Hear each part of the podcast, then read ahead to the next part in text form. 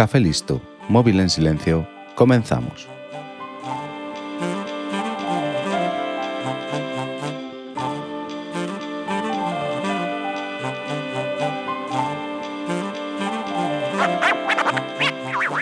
No sé a ti, pero a mí las historias de robos siempre me han llamado la atención.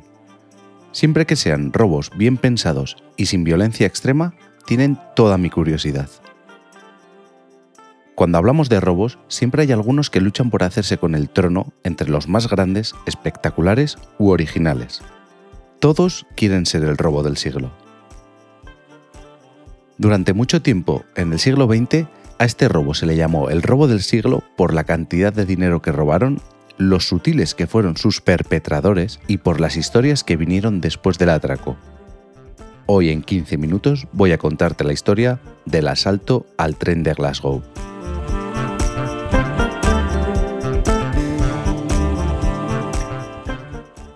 Como todo buen plan, este empieza con un comentario.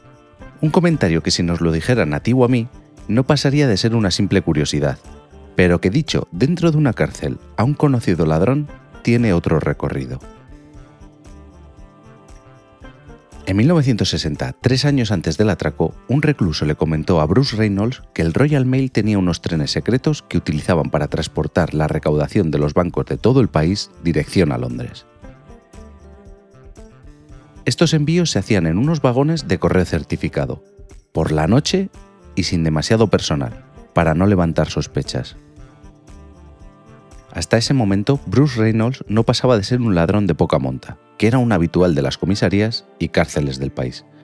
Pero esa información sobre sacos llenos de billetes le hizo cambiar. Quería dar un golpe más, y que este fuera el último, un golpe que le retirara.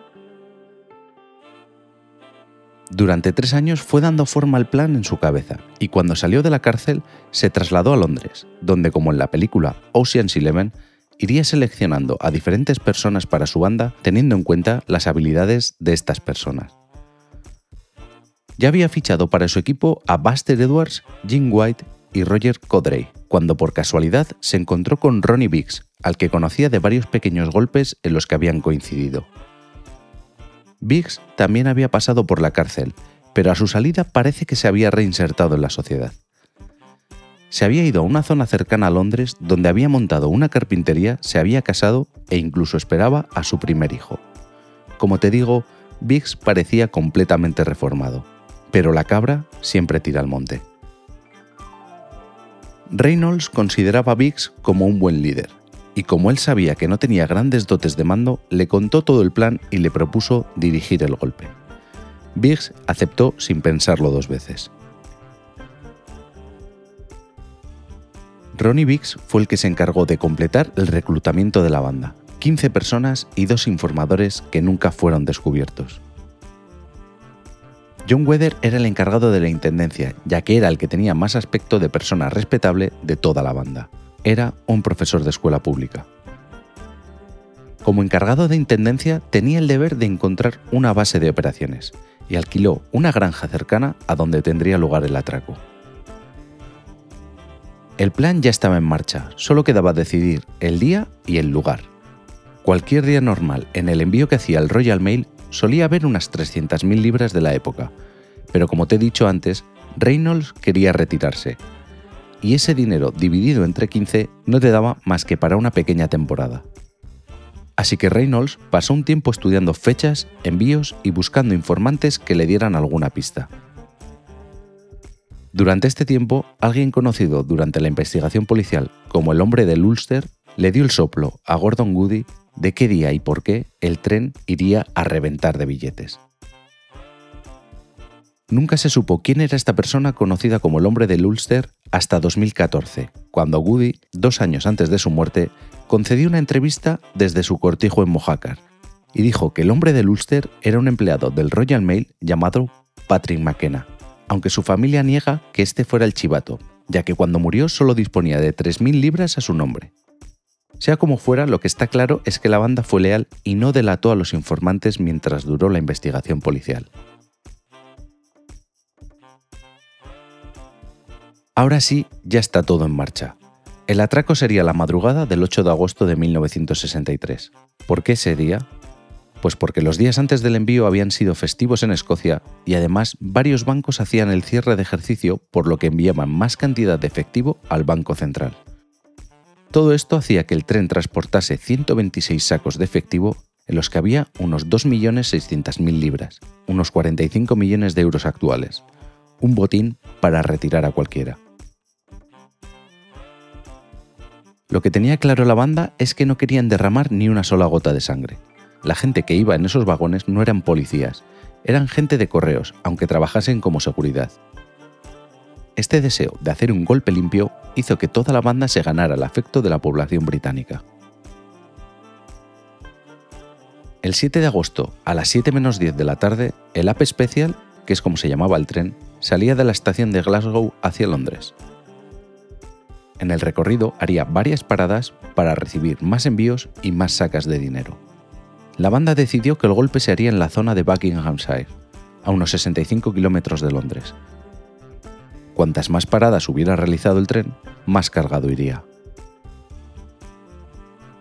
Todos estaban en sus puestos y la trampa estaba preparada.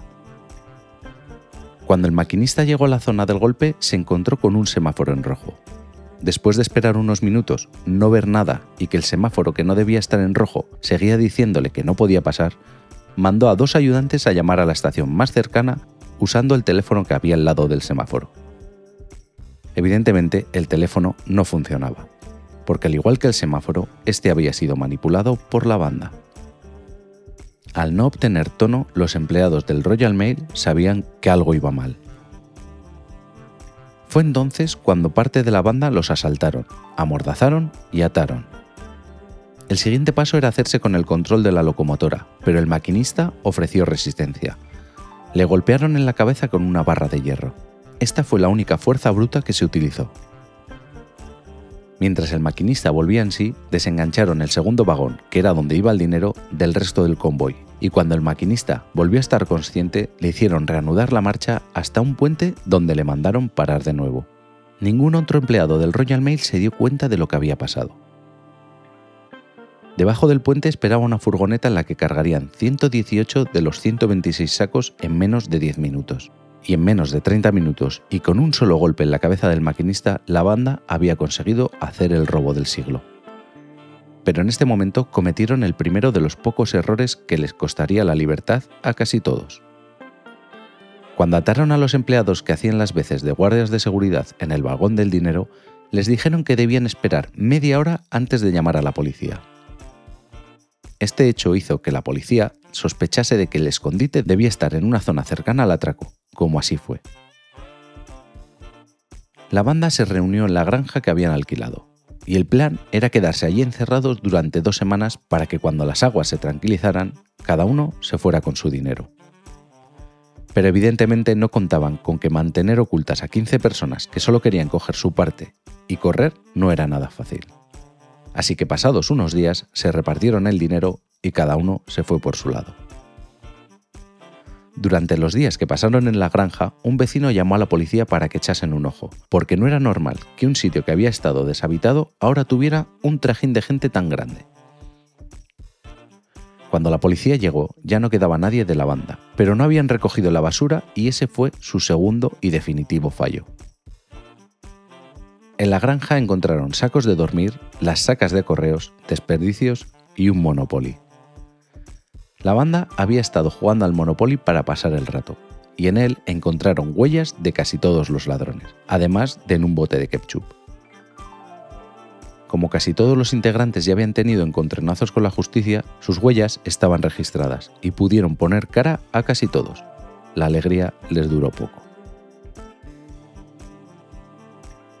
Los detenidos fueron juzgados un año después del atraco, y a todos les cayeron al menos 30 años de condena. Bruce Reynolds, el cerebro de la operación, consiguió escapar con su parte y se ocultó en México y Canadá, hasta que se le acabó el dinero. En 1968 volvió a Reino Unido con la intención de dar otro golpe. Fue detenido y cumplió condena hasta 1978. Charlie Wilson fue encarcelado pero se escapó y huyó a París, donde se sometió a una operación de cirugía estética y consiguió documentación falsa. En 1968 volvió a ser arrestado y cumplió 10 años de condena. Cuando salió de la cárcel se mudó a una lujosa urbanización en Marbella, donde en 1990 fue asesinado por un sicario. Ronnie Biggs fue el más mediático de todos. También se fugó de la cárcel al poco de ingresar.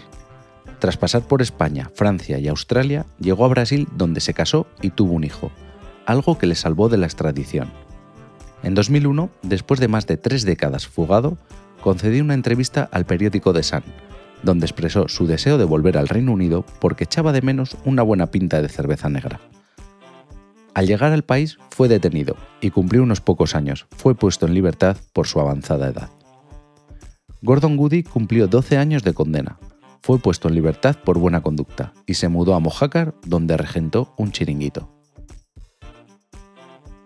De los 2.600.000 libras del botín, solo se recuperaron algo menos de 400.000 libras. Este atraco ha inspirado infinidad de películas, relatos, canciones, como te he dicho antes, el hecho de que no hubiera prácticamente violencia en el atraco hizo que la sociedad les mirase con buenos ojos a pesar de ser unos maleantes habituales que querían retirarse con un último golpe. Y como lo prometido es deuda, en menos de 15 minutos te he contado algo que te ha entretenido o lo he intentado. Puedes encontrarme en todas las redes sociales como arroba arcachofas. Espero tus comentarios y valoraciones en iVoox, Apple Podcasts y Spotify. Y recuerda que este podcast pertenece a Fantasy Factory, donde encontrarás otros podcasts que también pueden entretenerte. Un saludo y hasta la semana que viene.